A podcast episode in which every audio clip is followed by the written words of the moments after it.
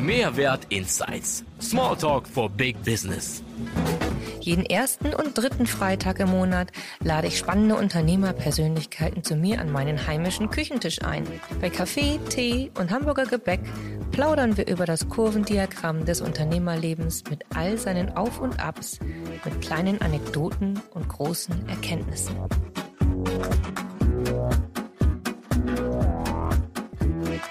Hallo und herzlich willkommen, Nils Löwe. Nils Löwe macht seinen Namen alle Ehre, denn das Unternehmen von seiner Frau Rike und ihm trägt die gleichnamige Bedeutung Lionizers GmbH. Die Lionizers sind Gott sei Dank überhaupt nicht gefährlich, wie man vermuten könnte. Nein. Sie sind eine Hamburger Crew aus Techies und Nerds, also aus Softwareentwicklern und Ingenieuren, die verdammt erfolgreich smarte Lösungen für den Mittelstand anbieten. Herzlich willkommen, Nils. Ja, vielen Dank, dass ich hier sein darf. ich freue mich, dass du da bist. Ich möchte mit dir ähm, über die das Unternehmerdasein sprechen ähm, in deiner Welt, in deiner digitalen Welt, das was dich sozusagen ja, hat entwickeln lassen und was du entwickelt hast mit deiner Frau zusammen. Und ihr bietet ja verschiedene Leistungen an, Pro Produkte an quasi, ähm, angefangen von mobilen Apps über smarte Produkte insgesamt und Datenschutz, Datensicherheit, Embedded Software. Also das sind so Stichworte. Da schnallen jetzt schon viele ab und sagen, Mirkus. Wovon sprechen die sozusagen? Ähm, Du kannst das bestimmt etwas versinnbildlichen. Wo braucht man solche Softwareanbietungen? Wo braucht man solche Angebote, solche Problemlöser? Ich versuche das mal. Ich, äh, ich bemühe mich redlich. Ähm, ja, also du hast schon gesagt, am Ende des Tages entwickeln wir Software, schrägstrich smarte Produkte. Ähm, es gibt Leute, die sagen, heute ist eigentlich jedes Unternehmen ein Tech-Unternehmen. Es gibt eigentlich wenig Firmen da draußen, die ganz ohne Software auskommen. Ähm, einigen davon helfen wir, anderen davon könnten wir helfen, aber da gibt es Leute, die können das besser als wir. Wir haben uns auf eine ganz bestimmte Art von Problemlösung ähm, eingeschossen, sage ich mal. Wir entwickeln Produkte. Mhm. In der Regel sind das die Produkte, die unsere Kunden dann selber weiterverkaufen. Mhm. Und da haben wir zwei Zielgruppen, sag ich mal. Das eine sind Startups, die hoffentlich einen Investor dabei haben, ähm, ja, die, die irgendwas ganz Innovatives sich ausgedacht haben und die dann einfach jemanden brauchen, der es, der es in die Welt bringen kann. Und ähm, wir haben Softwareentwickler, wir haben Leute, die haben auch äh, damals, also mich selbst eingeschlossen, Embedded Software gemacht. Also ich selbst habe mal fliegendes Gerät für Airbus gebaut. Mhm.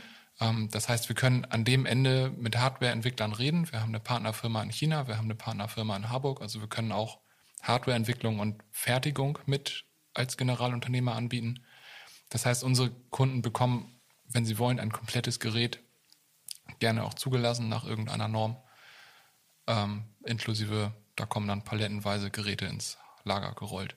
Okay. Das, das bieten wir. Am anderen Ende, ein modernes, smartes Gerät braucht irgendeine Verbindung ins Internet. Ja. Wie auch immer, über. In die Cloud. Genau.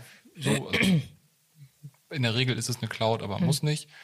Ähm, das können wir mit machen. Wir können dann auch die Mobile-Apps bauen und wir können auch Frontends, Backends bauen, alles, was da dran hängt. Mhm. Ähm, jetzt muss man sagen, wir sind noch nicht so alt, wir sind auch ein nicht so großes Team, wir sind jetzt 15 Leute. Ähm, das ist natürlich eine, eine, steile Ansage, dass wir all das können. Ähm, der Mehrwert, den wir bieten, ist, dass, dass wir all das aus einer Hand bieten. Mhm. Ähm, es gibt da draußen bestimmt Firmen, die können viel bessere Apps bauen als wir. Mhm. Es gibt bestimmt Firmen, die können viel bessere Backends. Und es gibt auch Leute, die können besser Embedded Software. Mhm. Also ich würde uns jetzt nicht anmaßen, dass, dass wir ähm, so ein A380-Steuergerät bauen könnten. Dafür mhm. fehlt uns das Tiefenwissen an der einen oder anderen Stelle. Aber an ganz vielen Stellen reicht das, was wir bieten. Und der Vorteil, den wir haben, ist halt der, dass wir die komplette Ihr habt komplexe Lösung, ne? Genau, wir können eine komplexe Lösung, also mhm. bis zu einer gewissen Grenze natürlich, mhm.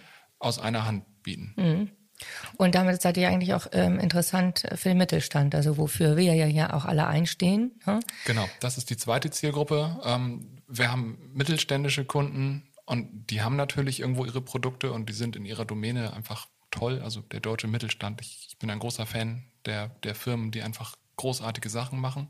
Ähm, wir treffen aber immer wieder auf Kunden, die, die haben Produkte, die sind schon einen Tag älter, die sind in dem, was sie tun, total gut, die, diese mittelständischen Kunden.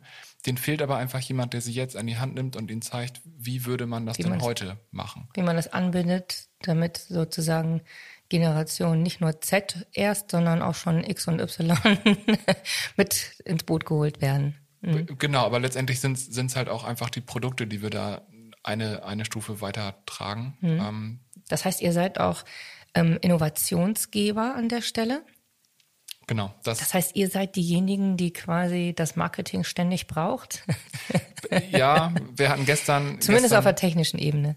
Ja, genau. Also gestern ähm, hatten wir einen langen Marketing- und Vertriebsworkshop bei uns intern und also der extern moderiert wurde und da haben wir gelernt, im Prinzip dürfen wir uns gar nicht als die Unterauftragnehmer von den großen Agenturen, also so Jung von Matt und Co., die stellen sich ja hin und sagen, wir können das alles. Also, Am Ende, äh, wenn die dann aber so eine Technik umsetzen, dann holen die sich jemanden wie uns. ja klar. Und ähm, äh, das ist für uns immer schade. Also uns jetzt im Sinne von, da gibt es ganz viele andere tolle Softwarebuden, die auch so gutes Zeug machen wie wir. ähm, die, ähm, die werden aber immer erst als, als Unterauftragnehmer reingeholt. Ja. Also die Ansage Das gestern heißt zu spät. Ihr seid nicht in der, in der Prozessentwicklung vorne drin. So wie das ist auch genau der Punkt, der mich auch beim Marketing ständig stört, beim Branding, ähm, dass man äh, irgendwie oftmals gerade, das ist äh, leider die die die Schwierigkeit vom Mittelstand, ne? dass die äh, intern so viel selbst entwickeln und dann äh, sich ihre Informationen hier holen über das eine Thema, da holen über das andere Thema und dann immer nur hinten anflanschen. In unserem Fall würde es bedeuten, ähm, oh, jetzt brauchen wir noch mal eine Kommunikation nach außen, mach mal ein bisschen hübsch. Und fürs Hübsch Genau. machen sind wir nicht zuständig. So. Genau. In unserem Und bei Fall euch ist es dann irgendwie ein. Pflichtenheft oder irgendwas. Genau. Und das ist halt einfach nicht. Und dafür nicht, seid ihr nicht zuständig eigentlich mehr. Ne? So, ihr könnt deutlich mehr und, und äh, um eine Innovation reinzubringen, ähm, da ist dann eigentlich der lange Weg vorweg nötig und das ist schade, dass ihr dann, wenn ihr da dann nicht mit ins Boot geholt werdet. Ne? Genau, und also es kommen einfach nicht die besten Produkte raus, wenn man am Ende, also wenn, wenn die, die sich das ausgedacht haben, das nicht umsetzen. Ähm, und andersrum haben wir diese Kompetenz einfach auch. Also wir, Ja. wir sind selber schon an, an einem Startup beteiligt. Wir gründen gerade ein zweites und ein drittes mit, wo wir, wo wir quasi die Technikabteilung sind, aber das Produkt dann unter einer eigenen Marke, einer eigenen Firma in die Welt getragen wird. Ich habe selber in der Vergangenheit die eine oder andere Firma mitgegründet und ich habe auch ganz viele Ideen evaluiert, wo ich dann gemerkt habe, dass, dass es gibt den Markt nicht, das wäre ein schönes Spielzeug. Ich hätte Bock, das zu bauen, aber es würde keiner brauchen. Ähm, und wenn wir die Möglichkeit haben, denken wir gerne relativ frühzeitig schon mit und finden dann mit den Kunden gemeinsam heraus, was wäre denn der Mehrwert? Also ein, Kannst du mal ein Beispiel bringen, irgendwie, wo ihr mal was, also etwas, wo du konkret sagen kannst, irgendwie, Mensch, da haben wir mal das und das gemacht. also wir haben Und da kannst du auch mal erzählen, wo vielleicht da auch mal eine Schwierigkeit aufgetaucht ist an, an irgendeiner Stelle, also wie so ein Entwicklungsprozess stattgefunden hat, wo, wo, wo ihr auch mal wirklich ernsthaft Schwierigkeiten hattet und wie ihr das vielleicht auch wieder gelöst habt. Falls ihr das gelöst habt, muss ja nicht sein. Also. Ja, die Beispiele, die mir einfallen, die sind jetzt alle nicht so spannend. Äh, Ich, aber ich habe ein paar Beispiele im Sinn, also vielleicht vorweggenommen, ich, ich habe ja selber einen Podcast ähm, und da führe ich Gespräche mit unter anderem mittelständischen Unternehmern über Digitalisierung. Und da lerne ich ganz viele Sachen. Und also zu deiner Frage fallen mir da gerade zwei Beispiele ein, die, die eigentlich diese, diese Frage viel besser beantworten. Und das, das eine ist, ähm, ich habe ein Gespräch geführt mit Arnold Mergell von der Firma Hobum. Das ist ein oleochemisches Unternehmen, die verarbeiten Pflanzenöle weiter zu, zu weiterverarbeitenden Chemiegeschichten. Das ist ein Familienunternehmen in vierter Generation. Die haben Harburg geprägt. Also da sind ganze Straßen nach denen benannt. So, also das ist wirklich in Harburg ein Player. Und mit dem habe ich ein Gespräch geführt über Digitalisierung und er hat gesagt, naja, das, was wir tun, also unser Produkt lässt sich genauso wenig digitalisieren wie Tomatensuppe. So, da, da wird irgendein Lack produziert und der hat irgendwelche Eigenschaften. Solange ich nicht jetzt irgendwelche Nanosensoren der Zukunft da rein frickel, ist das der gleiche Lack, den ich in den 80ern auch schon gemacht habe. Aber die werden austauschbar. Digitalisierung und Globalisierung gehen da Hand in Hand. Das heißt, die müssen sich fragen, was können wir tun, um unser Geschäft trotzdem zu digitalisieren. So, und da ist der, der Schritt in die Wertschöpfungskette der Kunden hinein. Das heißt, mit denen könnte man, könnten wir ähm, etwas machen, dass die nicht mehr einfach nur kubikmeterweise, tanklastzugweise Lack an Kunde XY verkaufen, sondern dass die diesem Kunden einen Tank auf den Hof stellen und sagen, ihr habt immer genug Stoff da. Mhm. Wir sorgen dafür, dass das immer so viel ist, wie ihr braucht. Mhm. Fertig aus. Damit schaffen sie einen Mehrwert und sind weniger austauschbar. Mhm. So, und das ist dann wiederum ein Stück Technisierung, das geht erst durch, durch Automation, Messtechnik, Digitalisierung. Mhm. So, aber die sind ein Chemieunternehmen, die können Sachen, die wissen Sachen über Chemie, das würde ich nicht mal verstehen, wenn sie es mir erklären. Mhm. Aber bei diesem Automatisierungsteil könnten wir helfen. Mhm, klar. Und ähm, genauso habe ich jetzt mit jemandem geredet, die, die stellen Verpackungsmittel her. Mhm. Also die, wirkt, die, die produzieren Papierrollen mhm. und äh, Rollen mit, ähm, was weiß ich, Plastikfolie, die dann in so einer Maschine aufgepustet wird. Diese Luftpolster-Dinger, die jeder aus dem, ja, ja. aus dem Dings kennt. Deren Kerngeschäft ist Produzieren und Vertreiben von diesem Verpackungsmaterial. Mhm. Die haben aber Maschinen, die sie ihren Kunden zur Verfügung stellen, um dieses Material zu ähm, ja, quasi vorzubereiten. Also ich habe es genannt. Zu schneiden ist, oder? Ja, es ist eine, eine professionelle Papierzerknüllmaschine. Okay. So, also diese, diese lustigen. Äh, das hört sich an wie so ein Begriff aus den 70ern. ja, ich, ja, aber also ich meine, jeder, jeder, der ein Amazon-Paket mal bekommen hat, kennt dieses zusammengeknüllte ja, Papier. Ja. Das kommt äh, aus Logistikgründen natürlich schön aufgerollt daher. Und die Kunden, die etwas zu verpacken haben, die stellen sich dann so eine Maschine hin. Da kommt auf der einen Seite von der Rolle das, das schöne glatte Papier rein und auf der anderen Seite kommt so eine schön geknüllte Papierschnecke raus. Und das wird dann ähm, in das Paket, Paket reingeschnitten. reingeschnitten. Und ähm, auch die denken jetzt darüber nach, und das könnte sein, dass wir da sogar helfen dürfen, das umzusetzen, ähm, diese Maschinen zu vermieten, mhm. im Zweifel sogar kostenlos zur Verfügung zu stellen. Man mhm. macht den Kunden ja dadurch dafür abhängig, dass man nur das eigene Papier da rein dadurch jagen kann. Mhm.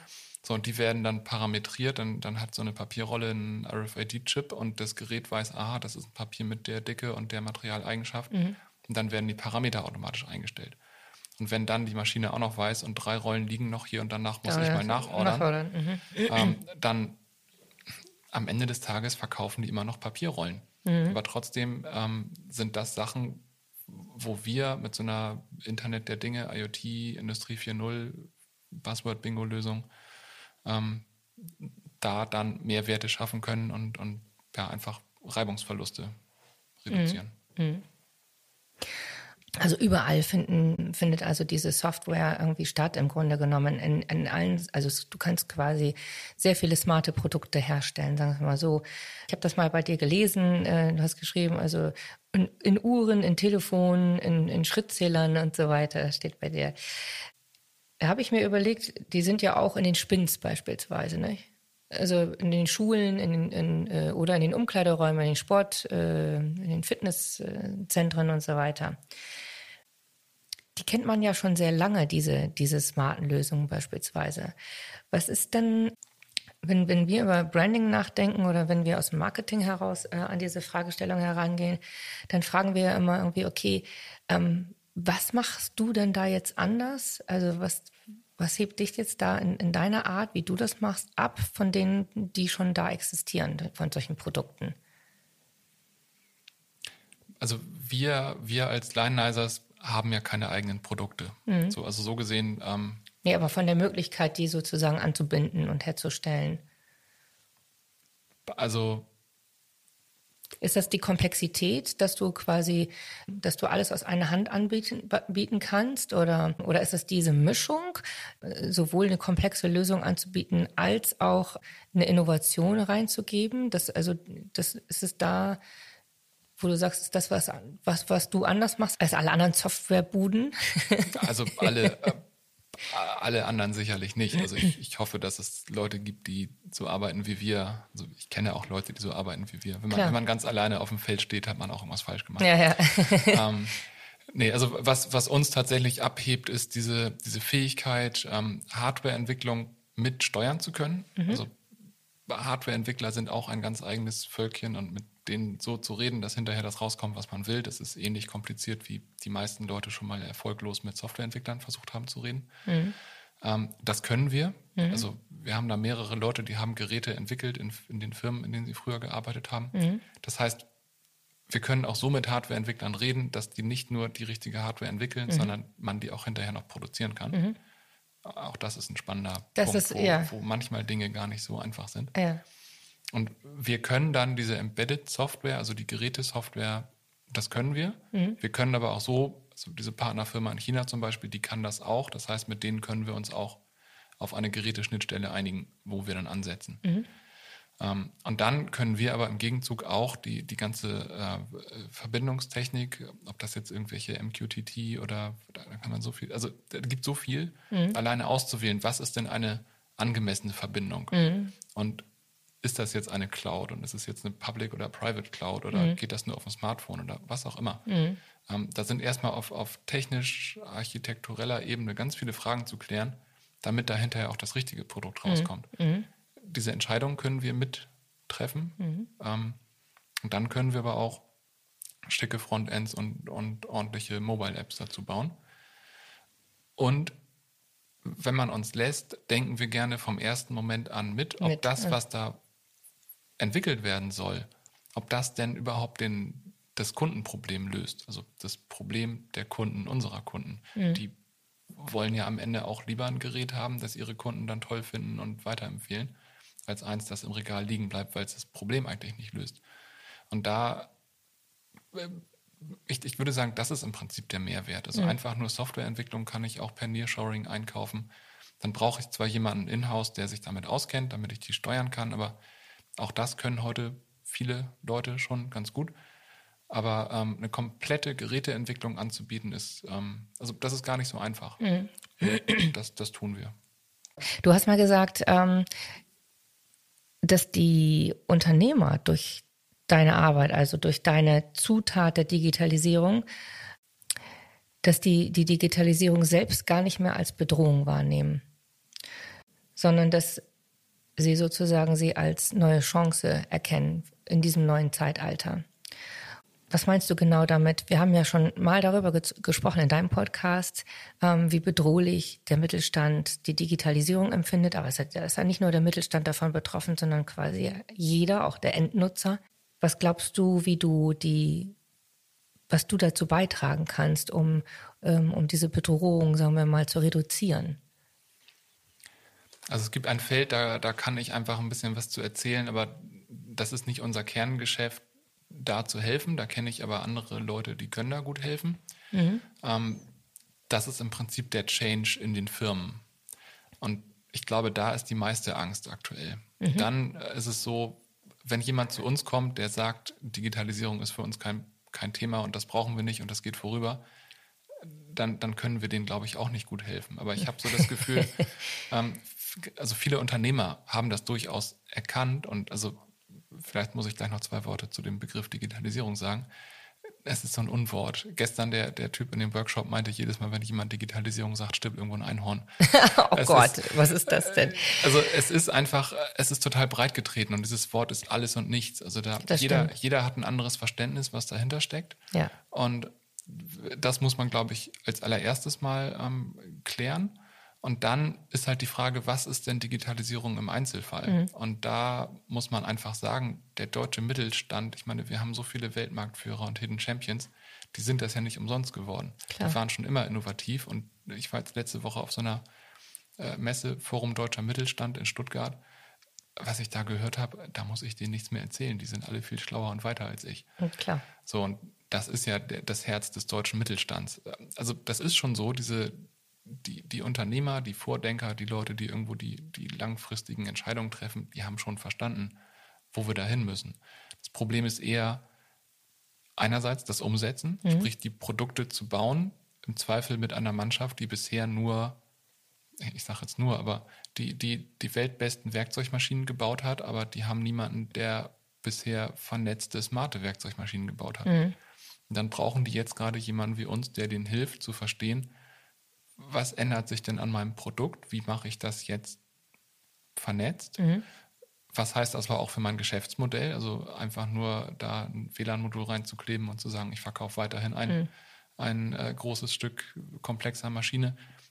so einfach ist es ja nicht. Und mhm. das ist der Punkt, wo wir ins Spiel kommen.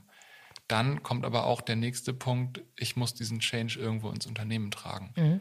Und ähm, in den Entwicklungsabteilungen können wir das ein Stück weit. Also wir bemühen uns immer, dass, dass wir unsere Kunden nicht abhängig von uns machen. Also mhm. wir sind natürlich froh, wenn wir gerne auch das nächste und übernächste Projekt Klar. mit denen machen dürfen. Mhm.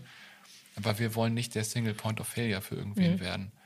Das heißt, wir, wir versuchen von Tag eins an die Entwickler, mit denen wir dann auf Kundenseite zusammenkommen, die so aufzuschlauen, dass die das auch selber können.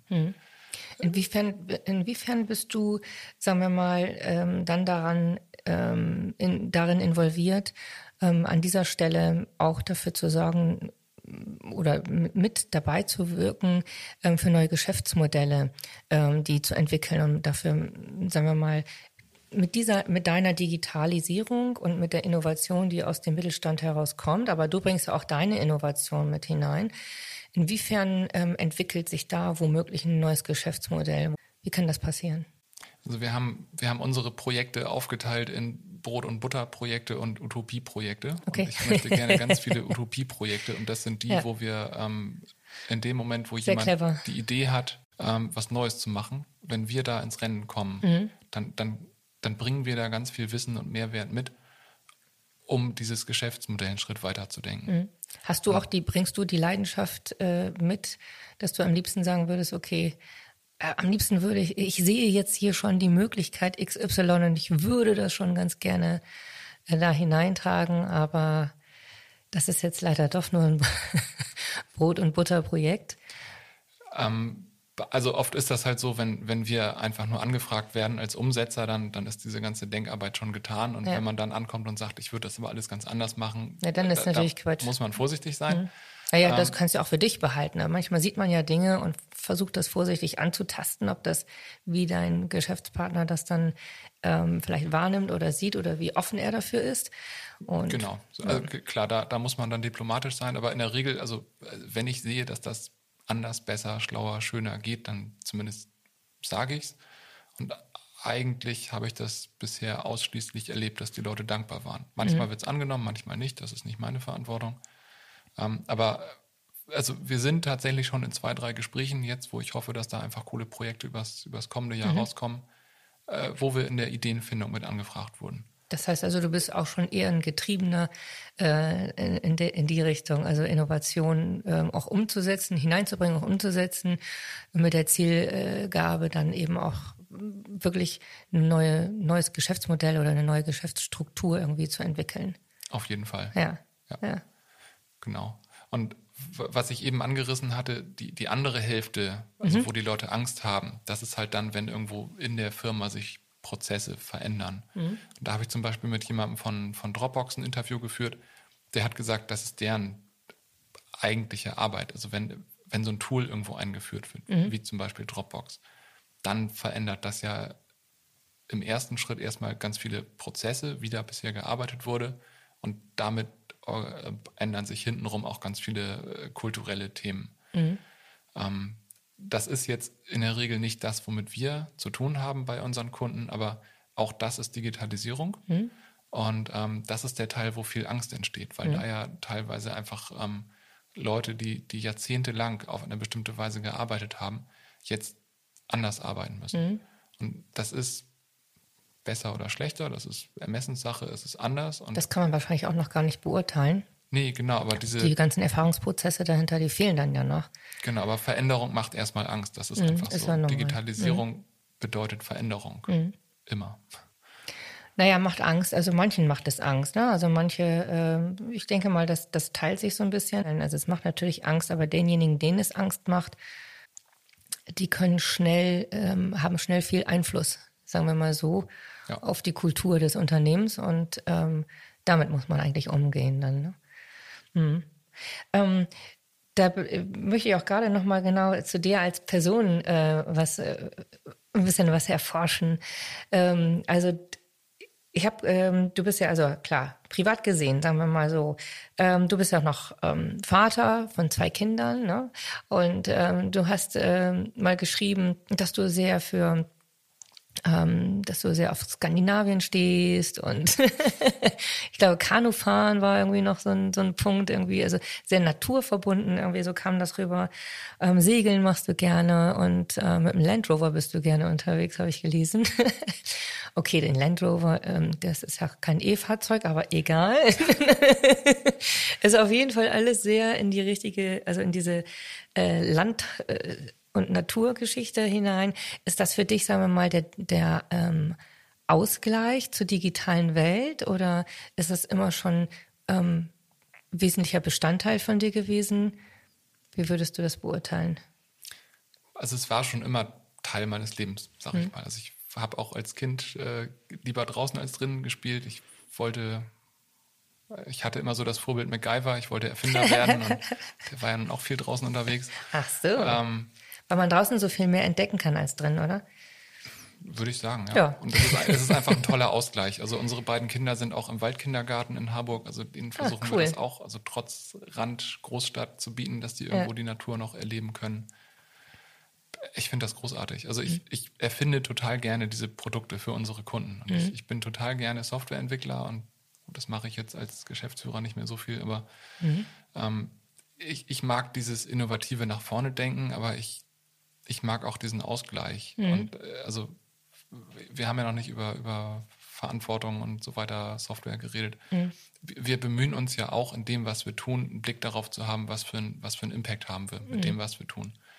Und da hilft es einfach, einen Blick auf die Welt zu haben und die Natur zu sehen und, und einfach auch mal sich rausziehen zu können. Mhm. Wenn wir im Frühjahr eine Woche nach Dänemark fahren, dann bemühe ich mich, ein Haus ohne WLAN zu buchen. Mhm.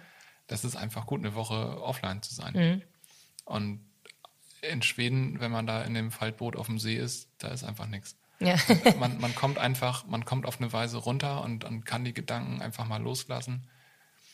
Das kann ich nicht in, in der Stadt. Also selbst wenn ich ähm, so reinigend. Ja, und selbst wenn ich irgendwo von A nach B unterwegs bin und theoretisch eine Stunde ähm, raus bin aus mhm. dem Tagesgeschäft, da lasse ich die Gedanken nicht so los. Und mhm. abends zu Hause mit zwei Kindern im Haus, wenn die schlafen, dann ist der Tag auch durch. Ja. Dann, Klar, ähm, gerade dann, wenn man wie du morgens früh um fünf Uhr aufstehst. Ja, genau. ja, das ist schon irgendwie klar, ja, ja. Und wenn du, ähm, das hast du vorhin gesagt, ähm, du warst dann also äh, draußen viel als Kind und äh, wie so ein kleiner Mini-MacGyver, kann ich mir richtig gut vorstellen. äh, was war denn so als Kind dein Traumberuf? Ja, Erfinder. Erfinder. Okay. Also äh, äh, Plan B war Fernfahrer. Äh, okay. Deswegen versuche ich immer noch einen, einen tieferen Zugang in die Hamburger Logistik zu finden. Ich glaube, in der Logistik lässt sich auch viel Digitalisierung ja, noch bewirken. Aber da fehlt ja. mir bisher einfach so ein bisschen das Verständnis für Zusammenhänge und, und aber ja. also ja, ich wollte Erfinder werden und ich bin Erfinder geworden. Ja, das, das, das finde ich ja richtig cool. wenn du mal Schwierigkeiten hattest und du hast es bestimmt als Unternehmer auch mal Schwierigkeiten. Das geht ja nicht nur alles irgendwie immer so gerade durch. Du hast jetzt ähm, hast natürlich jetzt einen steilen Weg nach oben gehabt. Du hast ähm, die Mitarbeiter ähm, quasi verdreifacht innerhalb kürzester Zeit. Ähm, hast deine Bürofläche ebenso verdrei bis fast, fast vervierfacht, glaube ich, ähm, auch innerhalb dieser kurzen Zeit. Und ähm, ja, ähm, das ist natürlich eine super Leistung. Ähm, und auch eine große Verantwortung, wie du auch eben schon gesagt hast. Äh, du hast ja, bist ja ein sehr verantwortungsvoller Mensch deinen Kunden gegenüber, deinen Mitarbeitern gegenüber, ähm, deiner Familie gegenüber eh. Wie ist das, wenn du mal in schwierigen Situationen warst? Was ist da mal irgendwie, da ist bestimmt ja bei dir, also bei mir ist es jedenfalls so, dass bei mir auch mal ordentlich mal auch äh, Dinge schiefgelaufen sind wirtschaftliches nicht so ganz funktioniert hat, wie man sich das gedacht hat, man auch mal Tieflagen hatte oder ähm, man mit einem Kunden dann doch nicht so zurechtgekommen ist, wie man sich das so gewünscht hat. Was ist bei dir so passiert? Erzähl mal.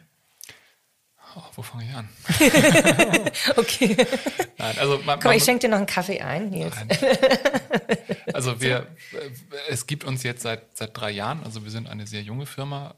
Ich war davor lange Freiberufler, also es irgendwie die Geschichte ist schon länger, aber so in der Form, wie wir jetzt firmieren, gibt es uns drei Jahre und wir sind angefangen, meine Frau und ich als Gründer. Mhm. Äh, wir hatten einen Mitarbeiter von Tag 1 an und jetzt sind wir drei Jahre später 15 Leute, sind gerade auf 400 Quadratmeter Bürofläche gezogen. Das war schon eine wilde Reise. Ja. Und natürlich gehen da Sachen mal unter. Mhm. Ähm, was mich dieses Jahr am meisten gequält hat, ist äh, die Tatsache, dass wir jemanden in der Probezeit entlassen mussten. Mhm. Das war, also ich habe jetzt gelernt, dass ähm, das wird nicht einfacher, auch beim zweiten oder dritten Mal. Mhm. Ich versuche natürlich jetzt zu lernen, was haben wir da im Vorfeld falsch gemacht, dass Mhm. das überhaupt so weit kam, aber das wird sich nie vermeiden lassen, dass das irgendwann mal wieder passiert. Trotzdem war das ganz schwer, Mhm. diese Entscheidung zu treffen. Und ähm, ja, ich habe dann gelernt, es, es hilft einfach nicht, diese Entscheidung vor sich herzuschieben. Also wenn man erkannt hat, das funktioniert nicht und das wird nichts, dann, dann muss man da einfach ehrlich zu sich selbst und zu dem anderen sein. Mhm. Man muss es ehrlich und offen kommunizieren, man muss direkt sein und darf da nicht lange um heißen Brei rumreden. Und man muss es vor allen Dingen sofort und transparent mit dem, mit dem Team teilen, unter der Maßgabe Datenschutz und alles, was da so dran hängt. Mhm.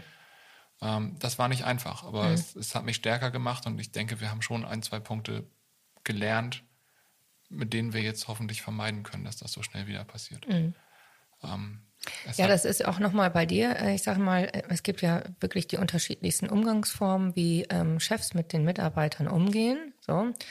Und ähm, in deinem Fall ist es jetzt ja nochmal spezieller, ähm, dass du ähm, da nicht nur verantwortungsbewusst, äh, sondern auch sehr offen und sehr transparent mit deinem Team ähm, umgehst und ähm, sie nicht nur mit ins Boot holst, sondern sie wirklich Teil auch von Weiterentwicklung sind, von äh, wo die Ideen äh, gewünscht und gehört werden und auch umgesetzt werden und auch also schon fast eher gewollt sind, statt nur gewünscht. So, so müsste man das, glaube ich, auch eher ausdrücken. Und ähm, ja, genau, auch sonst, ähm, äh, äh, also die, die, ähm, dein Umweltbewusstsein, deine, deine äh, Naturverbundenheit, auch die lässt du ja mit stark ins Unternehmen mit einfließen. Sagst ja auch da, ähm, trägst du eine Verantwortung, äh, digital ja, aber äh, nicht, nicht für jeden Kunden. Ne? Also bestimmte Kundensparten lehnst du dann ja auch ab. Und diesen ständigen ähm, Spagat mit dem Wertewandel zu gehen und sich immer wieder zu reflektieren, das ist auch keine leichte Aufgabe und eine tolle Herausforderung, finde ich. und irgendwie musst du es ja richtig gemacht haben. Und ich kann mir schon vorstellen, dass wenn man dann, ähm, wenn man so unterwegs ist, ähm, natürlich, sa- äh, dass es einem das erste oder zweite Mal noch besonders schwer fällt, unter dieser Prämisse Mitarbeiter dann entlassen zu müssen. Oder auch vielleicht später nochmal, nicht in der Probezeit, sondern womöglich dann diejenigen, die schon zwei, drei Jahre dabei sind, wenn da nochmal Situationen auftauchen. Ähm, kann ich mir schon sehr gut vorstellen, da äh, das äh, sagen wir mal, man muss es ja sportlich betrachten, sagt man immer so schön, aber etwas sportlich zu betrachten, äh, ist die eine Sache, nicht? Unternehmerisch das zu betrachten, die Zahlen zu sehen und so weiter. Aber das Herz muss ja dann auch noch mitgehen können, ne? Das ist so, ja. Hm. Ähm, ja, du hast ganz, ganz viele Stichworte gesagt. Dass, also vielleicht erzähle ich da einfach noch so zwei, drei Sätze Ja, zu, um es besser einzusortieren. Also wir, wir sind als familienfreundliches Unternehmen zertifiziert. Also wir, wir haben ganz viele junge Eltern bei uns arbeiten. Ähm, das ist für uns, Harburg ist jetzt erstmal so ein bisschen verschrien. Wir wohnen da seit langer, langer Zeit und es ist wunderschön in Harburg. Und Mhm. ähm, es ist für uns ein Standortvorteil. Ähm, das heißt, da wohnen ganz viele Leute, weil man da überhaupt noch ein Haus bezahlen kann oder, oder eine Wohnung, wo man mit zwei Kindern wohnen kann. Ähm, das heißt, viele Leute pendeln über die Elbe und sind ein bisschen genervt von der S3. Ähm, und die kommen jetzt zu uns. Das ist total gut. Und gleichzeitig bieten wir halt flexible Teilzeitmodelle, wir bieten Homeoffice, wir bieten ähm, ganz viele Sachen, wo sich etabliertere, größere Firmen mit schwer tun weil wir von Anfang an gesagt haben, wir- also wir haben auch zwei kleine Kinder. Wir haben als Familie diese Firma gegründet. Natürlich muss das auch in unser Familienleben passen. Klar. Das heißt, wir kennen diese Schmerzen und wir haben gesagt, wir, wir werden von Anfang an alle Prozesse, alle Toolchains, alles, was da so an, also alles, was man hat an Handlungsmöglichkeiten organisatorisch, das werden wir nutzen, damit wir gegenüber unseren Kunden nach wie vor den bestmöglichen Job machen. Und nach innen aber nicht ausbeuterisch auf Überstunden und äh, Absolventen ausquetschen gehen, sondern halt auch nach innen Gesund sein. eine richtig tolle Truppe sind. Mhm. Also damit seid ihr gesund eigentlich nach innen, ne? Also weil wenn man es schafft, irgendwie ähm, von den Mitarbeitern und sein eigenes Leben, sagen wir mal, ähm, das Familienleben mit zu integrieren im weitesten Sinne, ähm, das heißt, man sorgt dafür, dass die Mitarbeiter zufrieden sind. Und in dem Moment, wenn sie zufrieden sind, kommen sie gerne und bleiben auch länger gesund. Genau. auch nicht nur jetzt körperlich, sondern auch seelisch. So. Und ähm, sind dann auch gesünder fürs Unternehmen. Ne? Genau. So, und also meine Frau und ich haben beide für unterschiedliche Arbeitgeber früher gearbeitet und da waren ein paar tolle bei, da waren auch ein paar nicht so tolle bei. Und im Prinzip haben wir einfach geguckt, was, was war gut, also was wollen wir in unser eigenes Unternehmen reinbringen und was hat uns damals nicht gefallen. Das heißt, was wollen wir nach Kräften äh, raushalten. Und so, ja, von, von 0 auf 15 Leute in drei Jahren, das, also wir werden nicht in dem Tempo weiter wachsen. Wir haben gesagt, 20, 25 Leute ist ein Limit. Dann kennt man noch jeden und jeder kann noch eine Beziehung zu jedem haben. Wir wollten dann nur relativ schnell hinkommen, um so ein bisschen diese kritische Masse zu haben, dass man nicht von einem einzelnen Störfall ähm, total abhängig ist. So, das heißt, jetzt darf es ein bisschen langsamer werden. Wir können uns ein bisschen in den Prozessen noch mehr etablieren und ein bisschen mehr Ruhe reinbringen. Ähm, aber, aber ja, also diese, diese Familienfreundlichkeit, wir meinen das ernst und wir leben das. das. Das soll so sein. Und damit gehörst du oder ihr ähm, zu, der, zu den klassischen im Marketing, ähm, sagen wir zu den Lohas. ich erkläre das kurz. Das ist also, die nennt man die Lifestyle of Health and Sustainability. Ähm, was so viel heißt, ähm, dass ihr für, den, äh, für die Gesundheit und die Nachhaltigkeit steht. Damit ähm, reiht ihr euch zumindest ähm, zum jetzigen Zeitpunkt zu 25 Prozent ähm, äh, auf dem gesamten Markt in Deutschland gesehen ähm, zu einer sehr großen Gruppe ein, die wahrscheinlich, so wenn das so weitergeht mit der Z-Generation, auch noch äh, wachsen wird. So. Ob das Verhältnis tatsächlich so bleiben wird, das weiß man nicht, aber auf jeden Fall wird sie ein fester Bestandteil ähm, bleiben. Das ist schon mal ganz klar für die nächsten zehn Jahre. So sind jedenfalls die Voraussagen dafür. Und ähm, mehr trauen die sich auch noch nicht zu sagen. genau, und, und damit ist es eigentlich auch extrem wichtig, immer wieder auch Unternehmer darauf aufmerksam zu machen, aus kleine Unternehmen genauso wie ähm, mittelständische und große Unternehmen. Bei den Großen ist es schon eher angekommen, aber bei den kleinen und den mittelständischen umso wichtiger, dass diese Kerngruppe auch eine Zielgruppe ist, eine Käufergruppe ist, die mit ihren ganz eigenen Wertvorstellungen sich Produkte angucken und Unternehmen ansehen und was sowohl eine Rolle dafür spielt, wie sind die Unternehmen aufgestellt, möchte ich dort Mitarbeiter sein, wie in eurem Fall, oder aber auch sind die Werte, die die von nach innen vertreten, nach außen auch genauso gelebt? Heißt, ist es, sind die authentisch auf dem Markt? Und diese Käufergruppe, diese 25 Prozent der Lohas, ähm, werden erst dann kaufen, wenn genau das eintritt. Also wenn diese Werte absolut authentisch sind. Hingegen andere Käuferschichten, Schnäppchenjäger beispielsweise, interessiert es nicht besonders viel, was da die Werte sind, sondern die gucken wirklich definitiv nur auf den Preis, auf das Preisdumping fertig ist. Und es gibt natürlich noch andere Gruppierungen. Aber es gibt keine Gruppe, die so stark an den Werten interessiert ist wie diese Gruppe. Darum irgendwie ist das wahnsinnig wichtig, im, das, was ihr da erreicht habt, finde ich nämlich sehr gut, dass ihr so stark daran gearbeitet habt. Und was, was das Branding angeht, beispielsweise das Marketing angeht, ist das schon mal die erste Vorarbeit dafür. Also wenn man die geleistet hat und das dann weiter verfeinert in der Kommunikation nach außen, dann ist es eigentlich perfekt. So, dann, dann kann man eigentlich auf lange Sicht eine Marke daraus bilden, die wirklich Bestand hat für die nächsten 20, 30 Jahre, ohne dass man sich irgendwie ja, großartig noch was neu entwickeln muss oder plötzlich da nochmal, dahingehend nochmal neu vom Grunde her arbeiten muss. Wenn dann immer wieder Innovationen neu hineinkommen und da quasi für eine gewisse Würze sorgen und das, das ganze Ding am Laufen halten, dann hat man das, wie du vorhin auch schon sagtest, wie die Großen, die, wie die Big Player auch dann wirklich geschafft, denen man auch nichts mehr erzählen müssen, die das jetzt schon jahrzehntelang so betreiben. Aber dann kann man das auch mit einem kleinen Unternehmen tatsächlich erreichen. Ja. Genau, wo, wo man ja sagen muss, also wenn ich jetzt an IBM zum Beispiel denke und wenn man sich, also wenn man liest, wie haben die angefangen, was war deren Wertschöpfung zu Beginn und was machen die heute, dann, dann haben sie es ja geschafft, diese Reputation zu erhalten, obwohl das Unternehmen eigentlich ein völlig anderes ist. Ja, stimmt. Ähm, und also äh, dahinter frage ich uns auch so ein bisschen, ähm, auch in Richtung Markenbildung. Ähm, natürlich ist das schön zu sagen, wir sind familienfreundliches Unternehmen und natürlich äh, kann, könnte man das noch ein ganzes Stück mehr in der Außendarstellung irgendwo ausschlachten.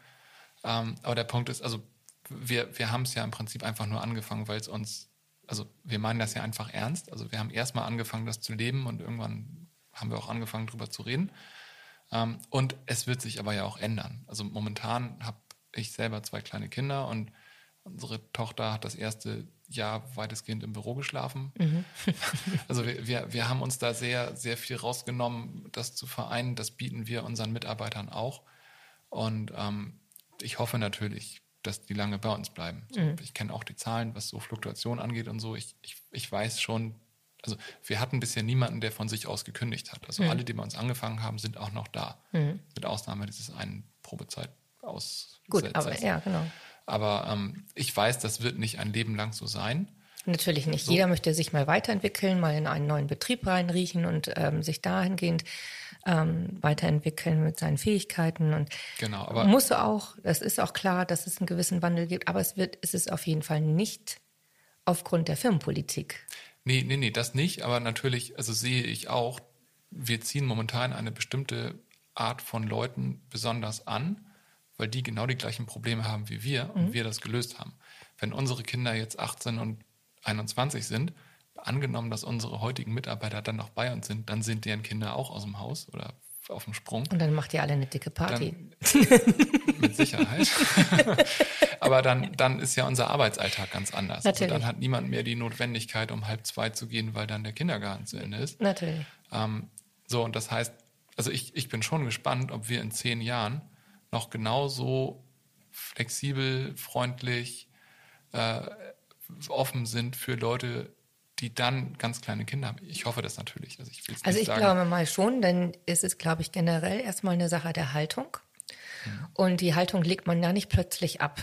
Da muss ja schon ziemlich äh, heftiges Krisen, äh, eine Krise passieren, bevor man so eine Haltung ablegt. Eine Folter oder Krieg oder was weiß ich, ja. Also, dass mhm. man dann äh, leider, also muss ja einiges passieren. Ansonsten irgendwie würde ich ja mal davon ausgehen, dass nach einer gesunden Fluktuation die Mitarbeiter, die werden dann gehen, werden sich was Neues suchen und ihr werdet automatisch, dadurch, dass ihr das so lebt, wie es lebt, wieder Junge nach euch ziehen. Und damit ähm, wirst du leider dazu verdammt sein. da ständig kleine Kinder zu haben. Nein, aber es wird sich andere Lösungen, du wirst neue Lösungen finden und neue Lösungen damit äh, haben, dann umzugehen. Da bin ich auch ganz sicher. Ja. Wenn du nochmal daran denkst, irgendwie welche, ähm, welche Ziele hast du dir gesetzt, weil wir jetzt gerade darüber sprechen, so wie es aussieht in, in 18 Jahren. Welche Ziele hast du dir so für dich gesetzt? Also einmal persönlich und welche Ziele hast du dir für dein Unternehmen gesetzt? Oder ich muss mal von euch sprechen, also es sind ja Rico und deins. Ja, also äh, da muss man jetzt trennen. Also wir, haben, wir haben Ziele auf beiden Ebenen. Ähm, ein Ziel auf privater Ebene ist, ist nach wie vor diese Vereinbarkeit von von Familie und, und Unternehmer sein. Und ja. also es wird ja oft dann Work-Life-Balance genannt. Ähm, ich, also für uns heißt das, es ist Raum für beides da. Mhm. Wir haben genug Raum, damit die Firma florieren kann ähm, und wir für das Team da sind und wir einen tollen Job für die Kunden machen.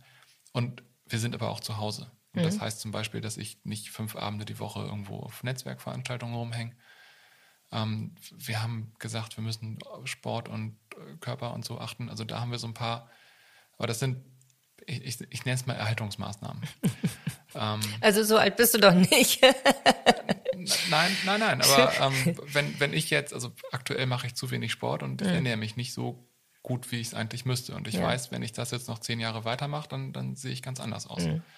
So, das heißt, da haben wir uns einfach Ziele gesetzt, wo wir sagen, das, das müssen wir in unseren Alltag einbauen, sonst gehen wir irgendwann den Bach runter. Und ähm, für die Firma wir haben die kurzfristigen Ziele, ich hatte es schon gesagt, so, wir peilen dieses Jahr die Million an, was Umsatz angeht. Wir Ach, das hast du schon gesagt, das wusste ich noch gar nicht. So. ja, gut, ich, ich habe das, das, das ähm, die, Doch, ich wusste es schon.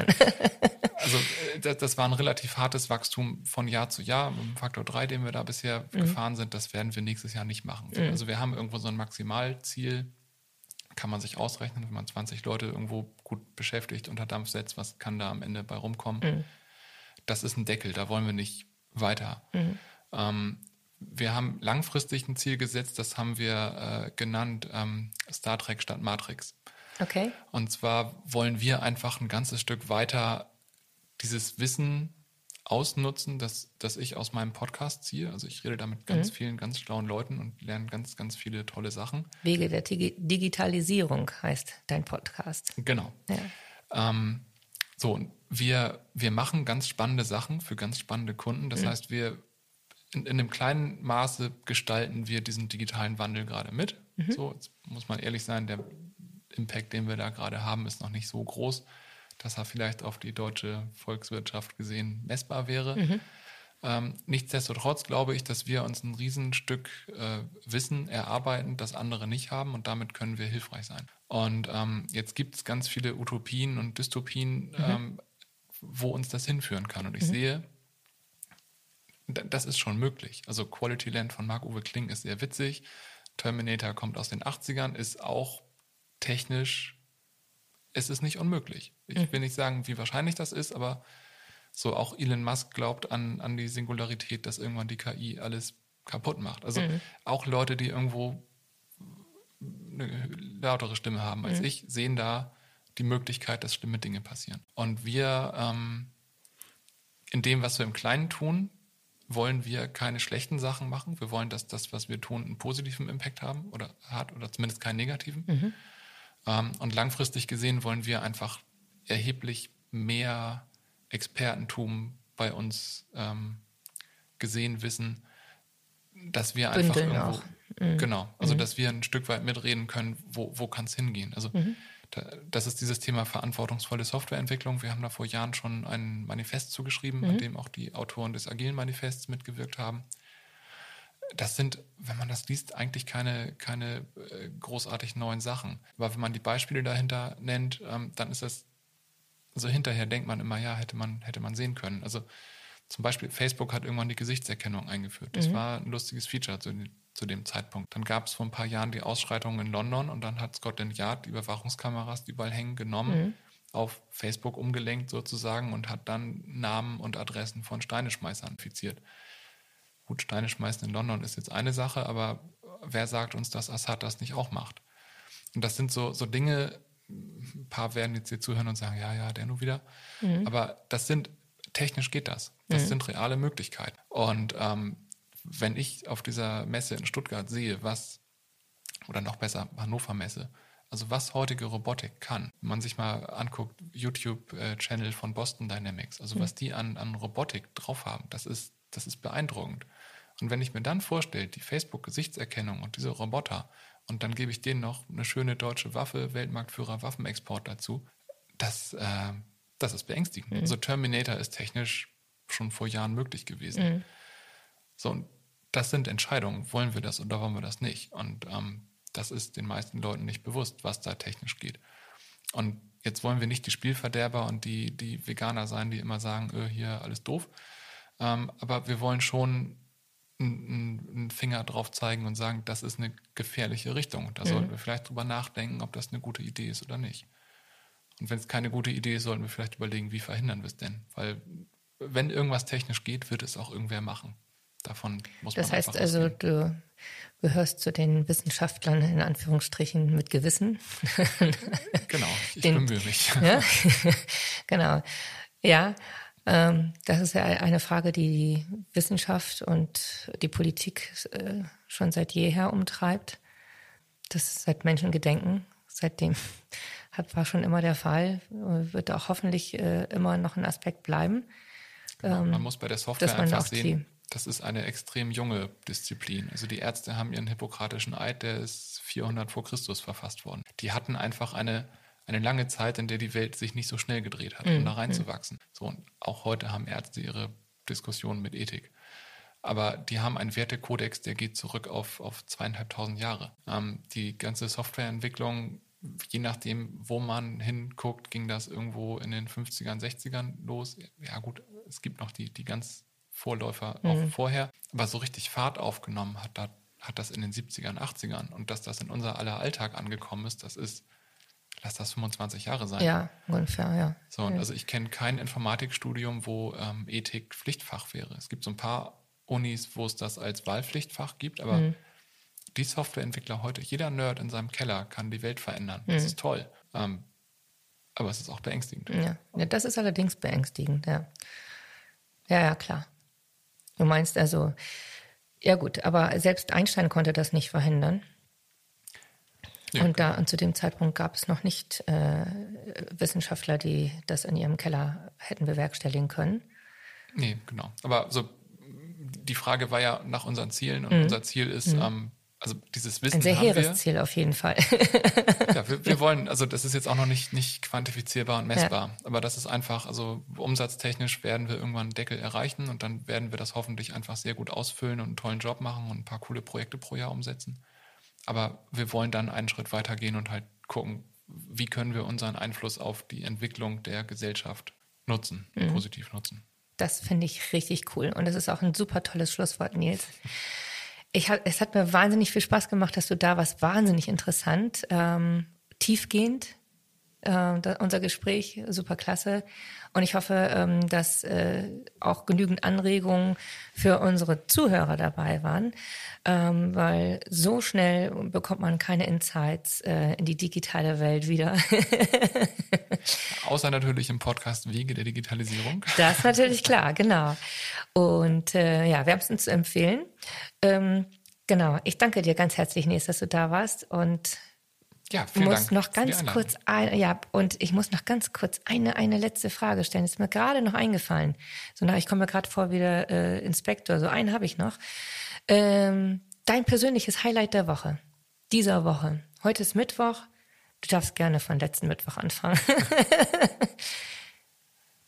Ähm, nee, dann äh, nehme ich unseren äh, Sales- und Marketing-Workshop gestern. Also das war ähm, das war dringend nötig, dass wir da mal Reihe reinkriegen. Also wir hatten über Monate Ideen gesammelt, äh, lose Enden angefangen und sich dann mal die Zeit zu nehmen, sich einen Tag aus dem Büro zurückzuziehen, ein Offsite zu machen und das alles auf den Tisch und an die Wand zu hängen und mal radikal einfach 70 Prozent der Sachen wegzustreichen und zu sagen, wenn wir das alles machen, dann verzetteln wir uns. Und also fokussieren und Klarheit jetzt aber bekommen. wissen, das, was wir übrig gelassen haben, dafür haben wir auch den, den Fokus und die Zeit, um das Ganze dann gut umzusetzen. Das war, das war toll. Ich freue mich drauf, dass das jetzt real wird. ja, super klasse. Ich Vielen Dank. dabei, Nils. Dankeschön.